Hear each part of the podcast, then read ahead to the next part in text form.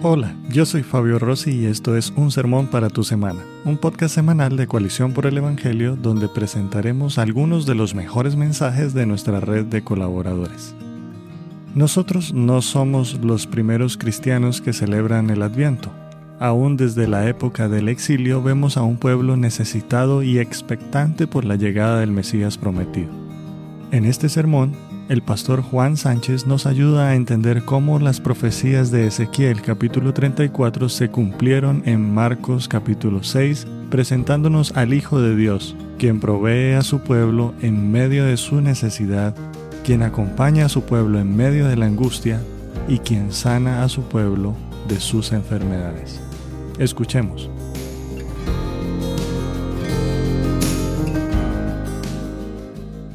Es un gozo y un gran privilegio estar aquí con ustedes. Estamos en Marcos capítulo 6, versículos 30 al 56. Si tienen sus Biblias, por favor, ábranlas a Marcos capítulo 6.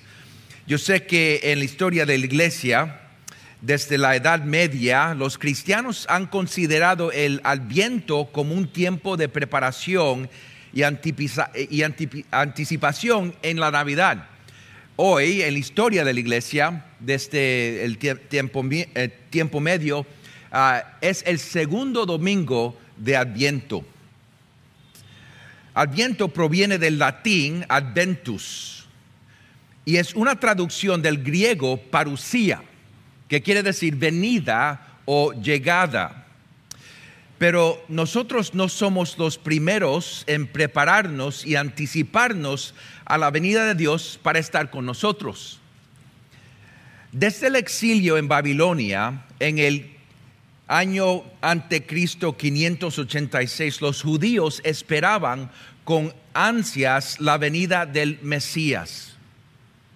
Después del exilio, ellos tenían las promesas de los profetas y estaban buscando el Mesías que iba a venir a salvarlos y a traerlos del el exilio.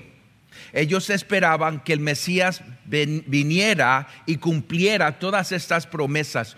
Yo quiero leer de Ezequiel 34 para como poner un marco de referencia para lo que está pasando en Marcos capítulo 6, para que podamos ver lo que está, se está cumpliendo ahí en Marcos capítulo 6. En Ezequiel 34, Ezequiel está profetizando a los exilios, prometiéndolos que el Señor los va a recoger y traerlo para él mismo. En Ezequiel 34 dice la palabra de Dios, entonces vino a mí la palabra del Señor, dice Ezequiel, Hijo de hombre, profetiza contra los pastores de Israel. Profetiza y di a los pastores, así dice el Señor Dios, hay de los pastores de Israel que se apacientan a sí mismos. ¿No deben los pastores apesantar el rebaño? Comen la grasa, se han vestido con la lana, deshuellan la oveja engordada, pero no apacientan el rebaño. Ustedes no han fortalecido a los débiles, no han curado a la enferma, no han vendado a la herida, no han hecho volver a la descarriada, no han buscado a la perdida, sino que las han dominado con dureza y con, con severidad las ovejas se han dispersado por falta de pastor y se han convertido en alimento para toda fiera del campo. Se han dispersado. Mis ovejas andaban errantes por todos los montes y por toda colina alta. Mis ovejas han sido dispersadas por toda la superficie de la tierra sin haber quien las busque ni pregunte por ellas. Ese es el contexto del exilio. Los pastores, los sacerdotes, los reyes, los profetas no guiaron el pueblo de Dios hasta Dios, sino tomaron ventaja del rebaño de Dios. Y Dios sigue a través de Ezequiel y dice en versículo 11, porque así dice el Señor Dios, yo mismo buscaré mis ovejas y velaré por ellas. Como un pastor vela por su rebaño el día que está en medio de sus ovejas dispersas. Así yo velaré por mis ovejas y las libraré de todos los lugares a, donde fueron dispersadas un día nublado y sombrío. Las sacaré de los pueblos y las juntaré de las tierras, las traeré a su propia tierra a las, y las apacentaré en los montes de Israel por las barrancas y por todos los lugares habitados del país.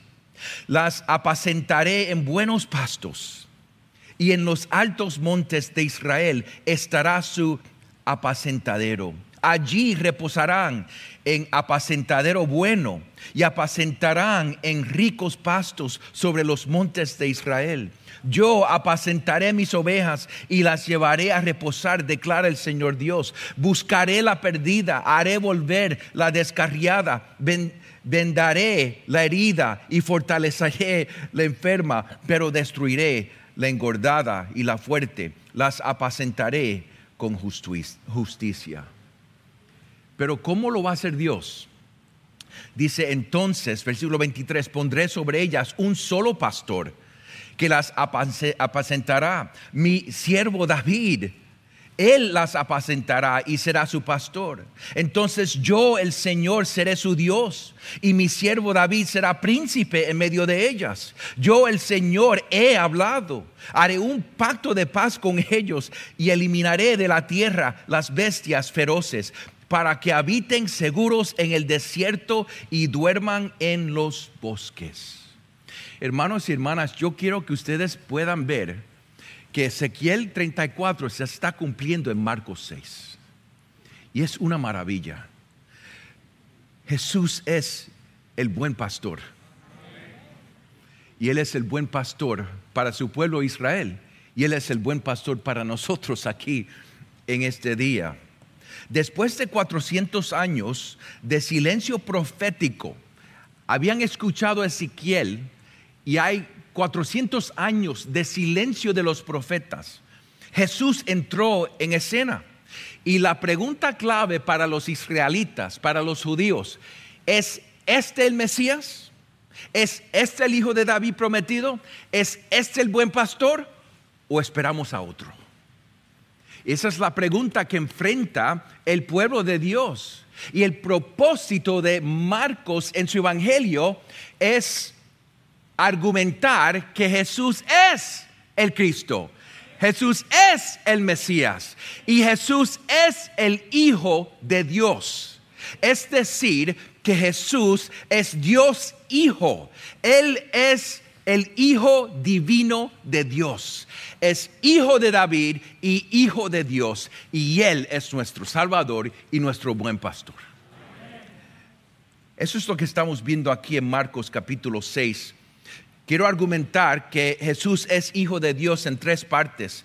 En versículo 30 44 vemos que Jesús es el hijo de Dios que provee para su pueblo en su hambre.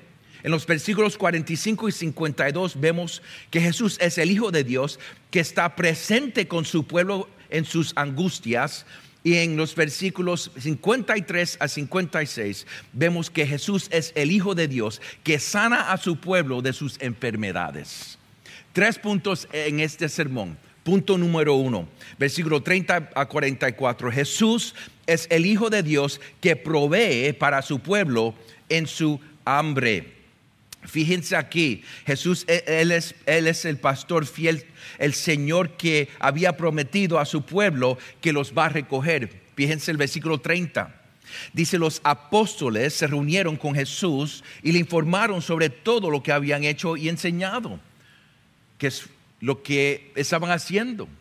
Vemos anterior, en el contexto anterior, que Jesús los había enviado a Israel, a su pueblo. Mateo nos ayuda a entender que los mandó a Israel nada más, no a los gentiles, a su pueblo.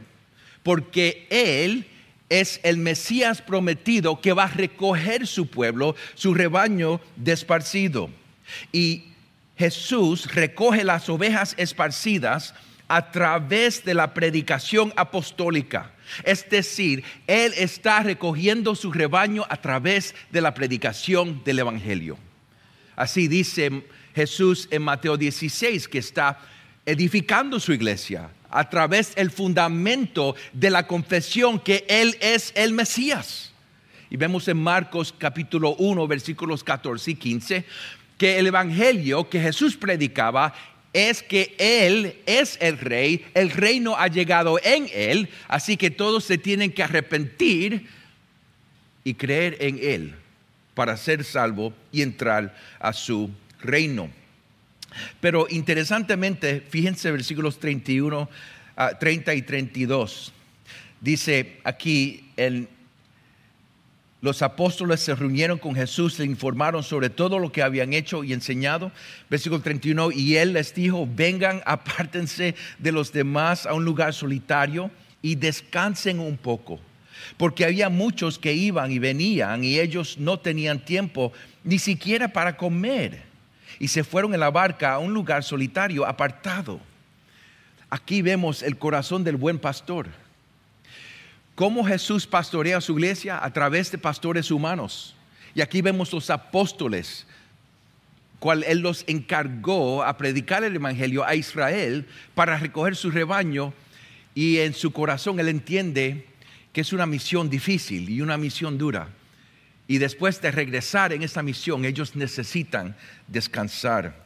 Esto revela la fragilidad humana de los apóstoles. Serán humanos, eran humanos necesitaban descanso.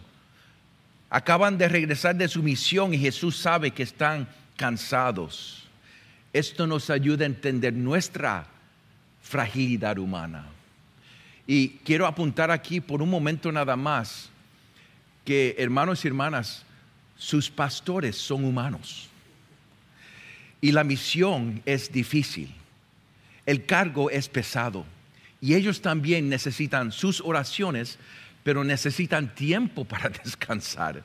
Si los apóstoles necesitaban descanso después de la misión, también nosotros, que también somos humanos y somos débiles. Pero algunas veces el rebaño requiere atención inmediatamente y no se puede descansar. Y eso es lo que vemos aquí en los versículos 33 a 34. Movido por la compasión, Jesús también proporciona alimento a su pueblo hambriento. Fíjense aquí el versículo 33. Dice, pero la gente los vio salir y muchos los reconocieron y juntos corrieron allá a pie de todas las ciudades y llegaron antes que ellos. Necesitaban descanso, pero no había tiempo para descansar. Los reconocieron y están, los están buscando. Versículo 34, al desembarcar Jesús vio una gran multitud y tuvo compasión de ellos ¿Por qué? Porque eran como ovejas sin pastor. Ezequiel 34. Las ovejas están en distintos lugares. Los pastores de Israel, que Jesús los va a llamar de atención en Marcos 7, no están cuidando el rebaño de Dios. Ellas son como ovejas sin pastor. Y fíjense que primero Jesús satisfecha la hambre espiritual. Y dice aquí, movido por compasión, porque eran ovejas como sin pastor, Él comenzó a enseñarles muchas cosas. Él comenzó a satisfechar la hambre, satisfacer la hambre de la palabra de Dios que ellos necesitan. Él los alimentó primero en manera espiritual. Jesús mismo dijo en Mateo 4:4, no solo de pan vivirá el hombre, sino de toda palabra de que sale de la boca de Dios. Hermanos y hermanas, somos humanos y tenemos hambre y necesitamos comer comida, pero lo más importante es la comida de la palabra de Dios. Tenemos, tenemos que entender la prioridad de la palabra de Dios en nuestras vidas. Los pastores de Israel descuidaron las ovejas de Dios, no las alimentaron con la palabra de Dios. En cambio, las empantanaron con cargas que se ven en Marcos 7. Jesús les da la verdadera comida, el Evangelio, la palabra de Dios que Jesús es el Cristo, el Hijo de Dios, y Él es el buen pastor. Pero Jesús tampoco descuidó su hambre física. Fíjense versículos 35 al 44. Y cuando ya era muy tarde, sus discípulos se acercaron a él diciendo, el lugar está desierto y ya es muy tarde. Despídelos para que vayan a los campos y aldeas de alrededor y se compren algo de comer. Y fíjense lo que dice Jesús en el versículo 37, delen ustedes de comer. Fíjense cuál es el problema que Jesús está tratando de enseñar a los apóstoles. Los pastores de Israel han descuidado mi rebaño. Ustedes dalen comida. Recuérdense en, Juan 21 cuando, cuando Jesús está restaurando a Pedro, que le dice, Pedro, tú me amas tiende mis ovejas. Pedro, tú, tú me amas. Dale a comer mis ovejas. Pedro, tú me amas. Tienda mis ovejas. Jesús es el buen pastor y él pastorea su iglesia a través de pastores ser humanos que él escoge. Y aquí los apóstoles, él está tratando de, que, que, pudieran entender, ustedes, ustedes son los pastores de mi rebaño bajo el pacto nuevo. Yo estoy recogiendo mi rebaño. Yo los voy a renovar sobre un pacto nuevo y ustedes son la fundación de este nuevo rebaño. Delen de comer ustedes. Y todavía ellos no entienden. Delen ustedes de comer. Les contestó Jesús.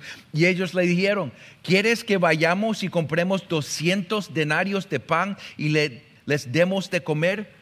Un denario es, es el salario de un, de un trabajador por día. E, e, es dos, 200 días de salario para un trabajador. Recuérdense que Jesús los había enviado en esta misión sin dinero. Y ellos están pensando, pero Jesús, nosotros no podemos darle comida. Es que todavía no entienden quién es Jesús. Y en este milagro Jesús le quiere enseñar a los apóstoles y a su pueblo que Él es el Hijo de Dios, el buen pastor. Jesús les dijo, versículo 38, ¿cuántos panes tienen ustedes? Vayan y vean. Y cuando se cercioraron, le dijeron cinco panes y dos peces. Y les mandó que todos se recostaran por grupos sobre la hierba verde y se recostaron por grupos de cien y de cincuenta. E, esto nos refleja y nos trae a mente el éxodo cuando se dividió el pueblo de Dios en, en miles, en cien, en diez están en el desierto. Aquí se refleja el, primer éxodo. Y Jesús está recogiendo su rebaño y vamos a ver que Jesús es el buen pastor, que es el mejor Moisés y el mejor Josué que va a dirigir su pueblo en el nuevo éxodo. Ahí están en el desierto y él provee la mana milagrosa a su pueblo. Recuerden, el énfasis en este milagro y en estos tres milagros es que revelan quién es Jesús. Cuando escuchamos que parecen ovejas sin pastor, nos debe recordar a Moisés en números 27, cuando Dios le dijo a Moisés que tú no vas a entrar a la tierra prometida por tu pecado. Te voy a dejar ver la posesión, pero no vas a poseer la posesión. ¿Y qué hizo Moisés? Le pidió a Dios, pero Señor, por favor, escoge un hombre que los puede dirigir, porque si no, Israel van a ser como ovejas sin pastor. Asimismo dice número 26, 27, 16 y 17. Jesús es el Hijo de Dios que guía a su pueblo hacia un nuevo éxodo y milagrosamente provee alimento en el desierto. Debemos de tener en mente Salmo 23. El Señor es mi pastor, nada me faltará. En verdes pastos me hace descansar, junto a aguas tranquilas me conduce. Él restaura mi alma, me conduce por sendas de justicia por amor de su nombre. Jesús es el buen pastor. Él es el Señor mi pastor. ¿Cuál debería ser nuestra respuesta? Si usted está aquí hoy y no es creyente, no, no hay mejor lugar que usted esté que la iglesia. Pero si no es creyente, usted está tratando de saciar su hambre en diferentes cosas y en diferentes lugares y en diferentes personas. No hay nadie, nadie que satisfecha nuestra sed y nuestra hambre como Jesús, el Hijo de Dios. Así que arrepiéntate y venga Jesús para que Él llene tu ser y llene tu hambre, para que estés satisfecho, porque vas a seguir buscando en diferentes lugares cómo llenar ese, eso es lo que necesitas en tu corazón. Pero para nosotros que somos creyentes, qué será nuestra respuesta? Tenemos que entender que Jesús, Hijo de Dios, que provee milagrosamente esta comida, Él es el Señor. Él es el Señor que dirigió el primer éxodo y dirige el segundo éxodo también. Él es Dios. Y si es Dios, Él merece nuestra, nuestra adoración. Tenemos que alabar su nombre, porque Jesús es el Señor que provee tenemos que orar, pedirle a Él para el, para el pan diario. No sé si ustedes entienden cuando se sientan al comedor a comer su comida. ¿Qué es lo que ustedes piensan? Ay, pero no me gusta este pollo, comimos pollo ayer y debemos de pensar cuando, cuando nos sentamos a comer, ay, esta comida proveída por nuestro Señor por nuestro buen pastor. Ustedes saben que todo lo que tenemos bueno es de Él. Todo que tenemos que es bueno es de Él. Nuestros vestidos, nuestras casas, nuestros autos, todo, nuestro aliento, todo es por la gracia de Jesucristo para nosotros. Y yo creo que ya no nos sorprendemos de la gracia de Dios. Pero debemos adorar al Hijo de Dios, Jesús, que provee todo, y dar gracias por la provisión de Jesús y ser generosos, porque todo lo que tenemos es de Él y Él provee para su pueblo a través de su pueblo. Y por eso es que debemos, ser generosos. Jesús es Dios el Hijo que satisface las necesidades de su pueblo.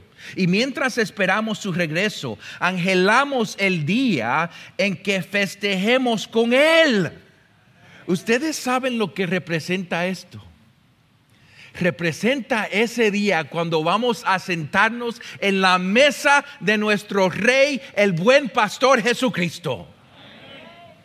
Y cada vez que nos sentamos a la mesa del Señor en la Santa Cena, nos estamos acordando que este lugar no es mi casa, este lugar no es mi casa. Estamos marchando a Sion y vamos hasta nuestro Señor y Él nos va a recibir y vamos a comer y cenar con Él. Ese día no habrá más hambre.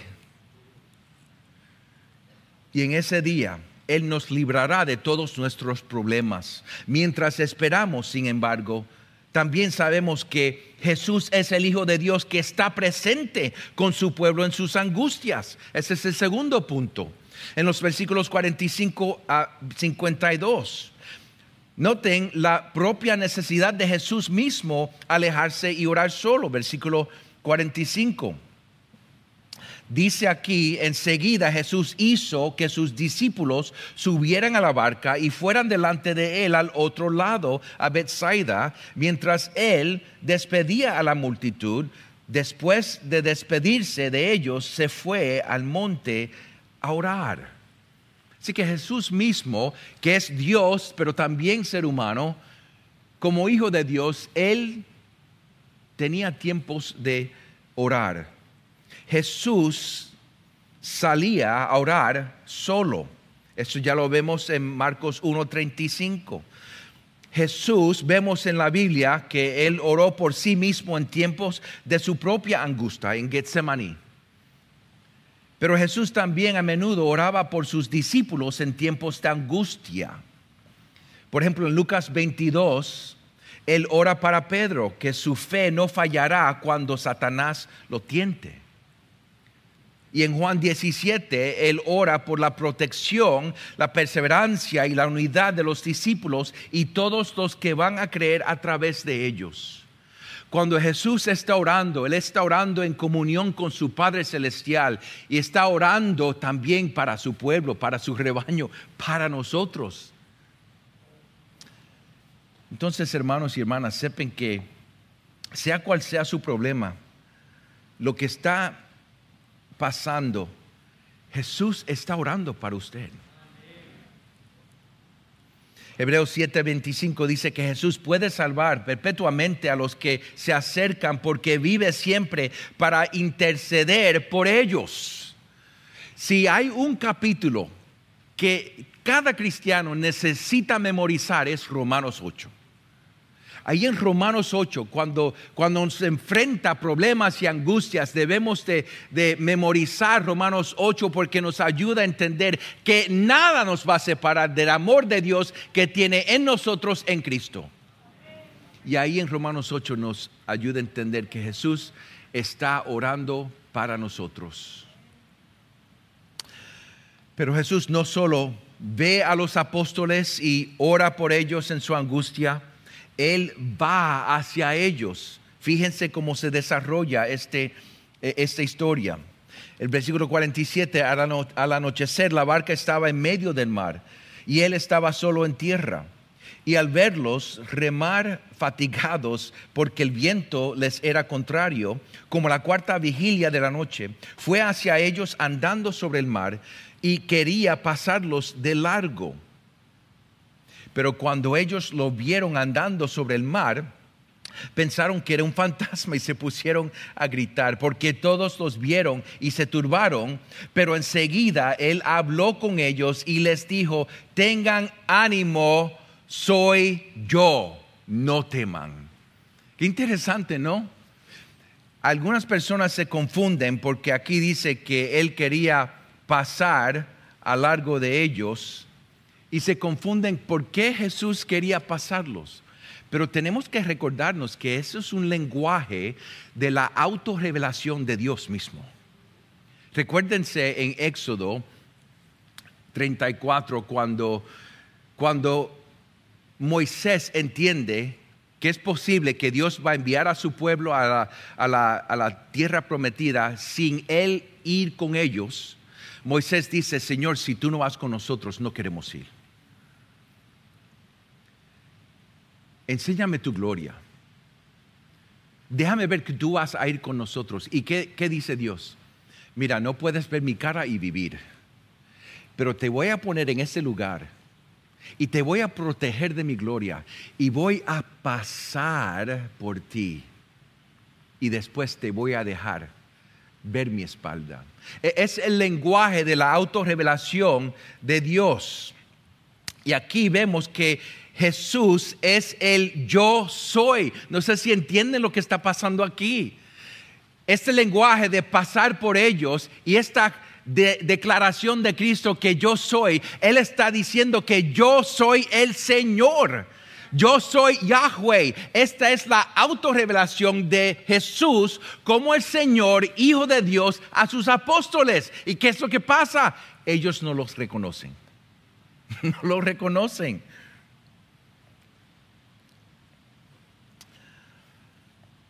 Jesús está tratando de enseñar a, su, a sus apóstoles quién es Él.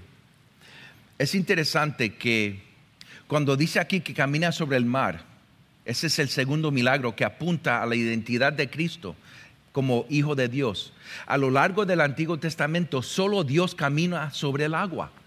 En Job 9, 7 y 8 dice, Dios solo manda al sol y no sale. Sella las estrellas, Él solo extendió los cielos y pisoteó las olas del mar. Esta es una autorrevelación de Jesús a sus apóstoles que Jesús está diciendo, yo soy. Yo soy el Dios. Yo soy el Dios de Israel. Yo soy hijo de Dios. En medio de sus angustias, Jesús se revela como el Señor que está presente con ellos.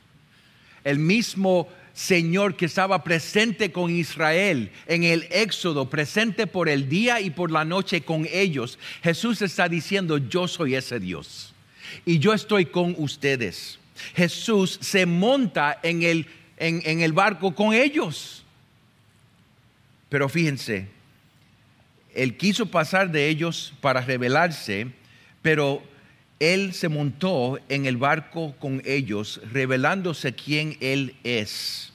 Y Jesús consoló a sus discípulos en sus problemas al revelarse a sí mismo como el Señor. ¿Entendemos lo que está pasando aquí?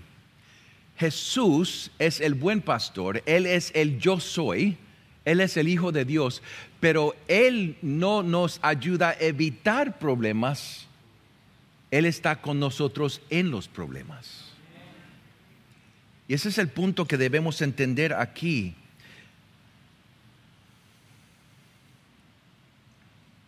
Subió con ellos a la barca y el viento se calmó.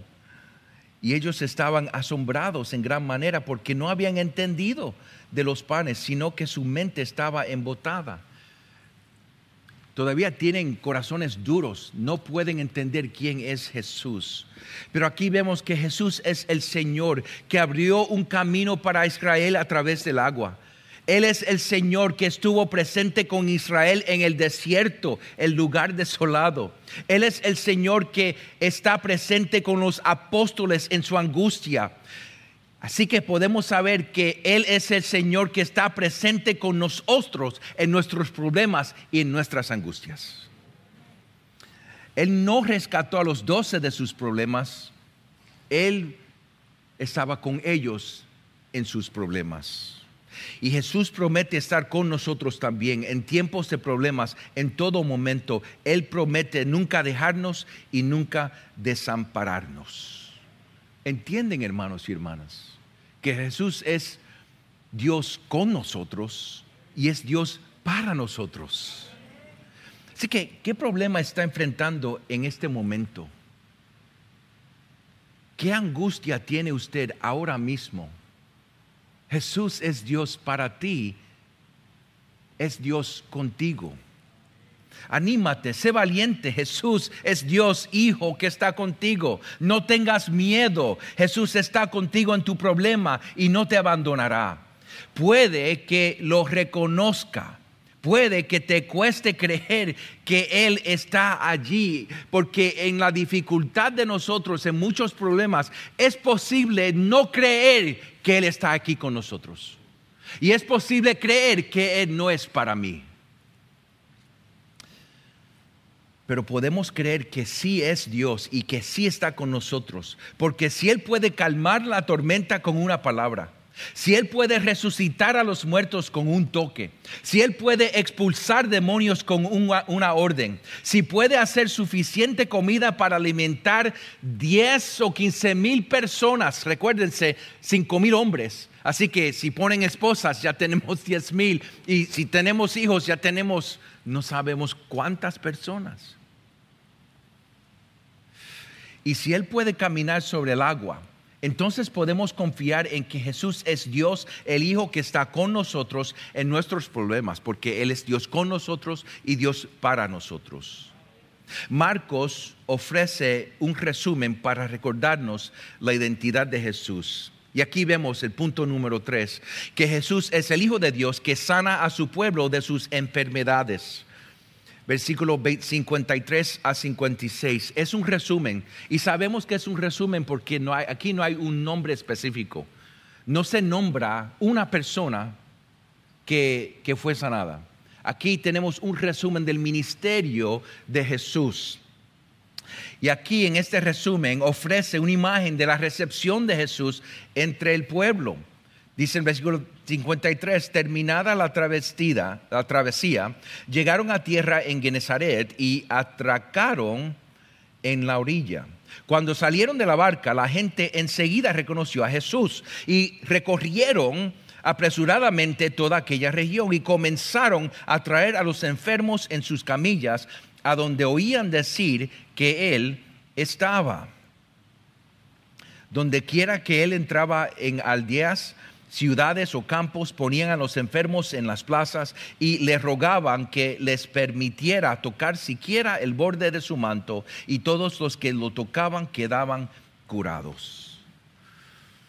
A lo mejor no sabían o entendían que Jesús era Dios, Hijo, pero saben suficiente y tienen suficiente fe a, reconocer que Jesús es diferente y Él es el que da sanidad. La gente, la gente viene a Jesús y traen otros a Jesús. Y esta fe de este grupo aquí se compara a la fe que no tienen los apóstoles los apóstoles todavía no entienden quién es Jesús. Este resumen también proporciona una prueba más de la, identidad de Jesús. Jesús es Dios, el Hijo, que tiene autoridad sobre la creación. Él puede hacer comida de nada o de poco. Jesús es soberano sobre la creación. Jesús también es soberano sobre los demonios.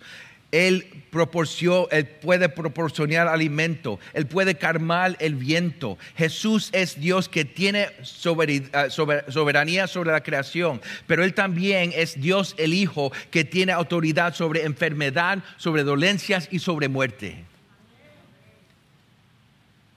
Y eso es lo que Marcos está tratando de enseñarnos a nosotros. Jesús es el Hijo de Dios y podemos venir a Jesús y a recibir todo lo que necesitamos para vida. ¿Quién es este Jesús? Él es el Mesías, el ungido de la línea de David, pero también es el Hijo de Dios, es el Hijo divino de Dios. Él es el yo soy, Él es el buen pastor, Él es el yo soy que está con nosotros para nosotros en su primera venida vino para salvar a su pueblo y a guiarlos en un segundo éxodo para llevarlos al lugar de Dios. Pero nosotros estamos esperando su segunda venida, su venida de nuevo. En este segundo domingo de, domingo de Adviento estamos esperando la venida de Cristo de nuevo. En ese día no habrá más hambre en ese día no habrá más angustia. En ese día no habrá más enfermedad, dolor o muerte. Apocalipsis 21, 3 y 4 nos ayuda a entender qué va a pasar en ese día. Ese día la morada de Dios descenderá del cielo y estará con nosotros. Dios morará con nosotros y seremos su pueblo. Y Dios mismo estará con nosotros como nuestro Dios. Él enjugará toda lágrima de nuestros ojos y la muerte no será más, ni habrá más luto, ni llanto, ni dolor, porque las cosas anteriores habrán pasado. Y en Cristo ya ha llegado este reino. Ustedes saben lo que nosotros oramos para los que amamos, que están en dolor y enfermedad estamos orando que el reino de Dios se pudiera ser experimentado ahora mismo en esa persona.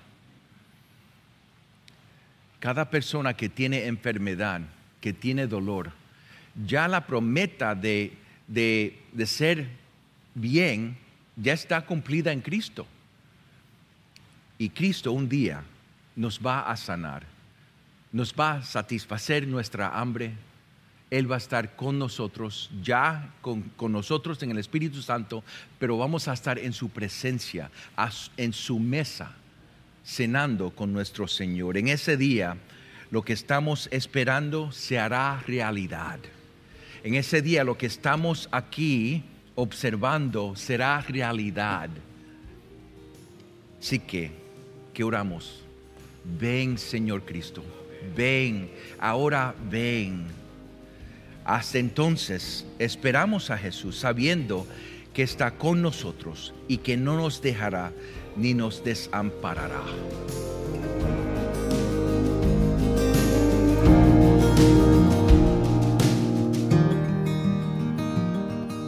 Gracias por escuchar un sermón para tu semana. Si deseas más recursos como este, te invitamos a visitar nuestra página web coaliciónporelevangelio.org. Hasta la próxima.